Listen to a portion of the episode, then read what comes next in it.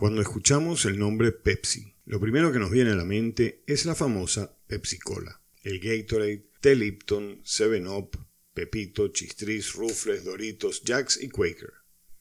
De segundo, nos recuerda la Guerra de las Colas del año 1975 con el desafío Pepsi.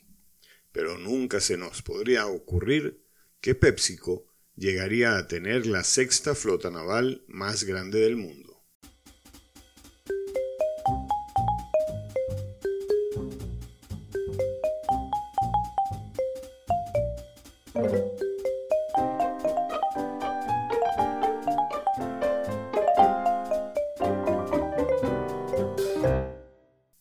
El año 1959 y el entonces presidente de Estados Unidos, Dwight Eisenhower, quería acercar la cultura estadounidense a los ciudadanos de la Unión Soviética y mostrarles así los beneficios del capitalismo.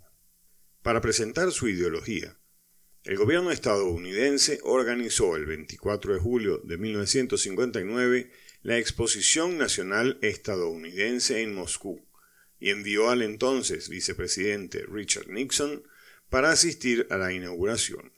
Pero el ambiente se empezó a caldear cuando Nixon y el líder soviético Nikita Khrushchev comenzaron a discutir sobre el tema del capitalismo versus el comunismo. Esta discusión se recuerda en la historia como The Kitchen Debate.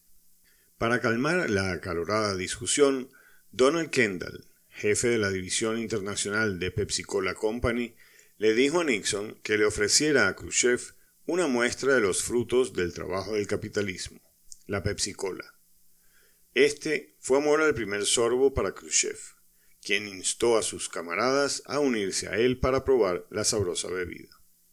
Lograr que Pepsi Cola Company ingresara al país no fue fácil, debido a que el rublo no tenía valor fuera de la Unión Soviética.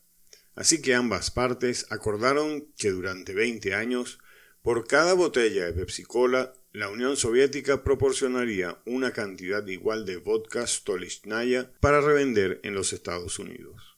A finales de la década de 1980 y a punto de finalizar el acuerdo comercial, PepsiCo se dio cuenta de que el consumo de refrescos en la Unión Soviética superaba con creces el consumo de vodka en Estados Unidos, teniendo un excedente de vodka y una escasez de efectivo contante. Con una moneda intransferible y ahora el vodka fuera de la mesa, la Unión Soviética estaba luchando por encontrar una nueva forma de satisfacer su apetito. Entonces, los soviéticos hicieron lo que cualquier país haría en tiempos desesperados. Cambiaron a PepsiCo una flota de submarinos y barcos por una gran cantidad de refrescos.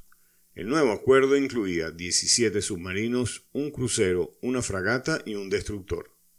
Con este poder de fuego, PepsiCo técnicamente se convertiría en la sexta flota naval más poderosa del planeta. Sin embargo, su reinado no duró mucho.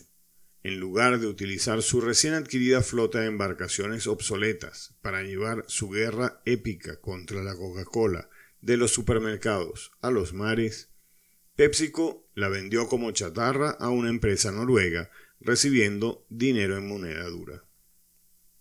Donald Kendall, consciente de la ironía de que los soviéticos le entregaran a una corporación estadounidense una flota militar, le comentó al asesor de la Seguridad Nacional Brent Scowcroft que PepsiCo estaba desarmando a la Unión Soviética más rápido que el mismo gobierno.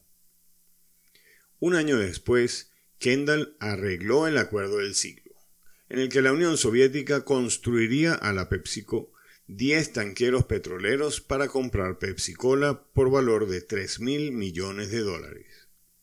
Desafortunadamente para Kendall, la caída de la Unión Soviética en 1991 dificultó mucho que el gigante capitalista de las gaseosas hiciera negocios en Rusia. Las fronteras reformadas luego de la caída de la Unión Soviética también dividieron los activos vitales de la potencia del refresco. Los petroleros se debían construir en Ucrania, que quería una parte de los refrescos estadounidenses, mientras que la planta embotelladora estaba en Bielorrusia. Soy Miguel Ossers y esta fue la cápsula de la semana.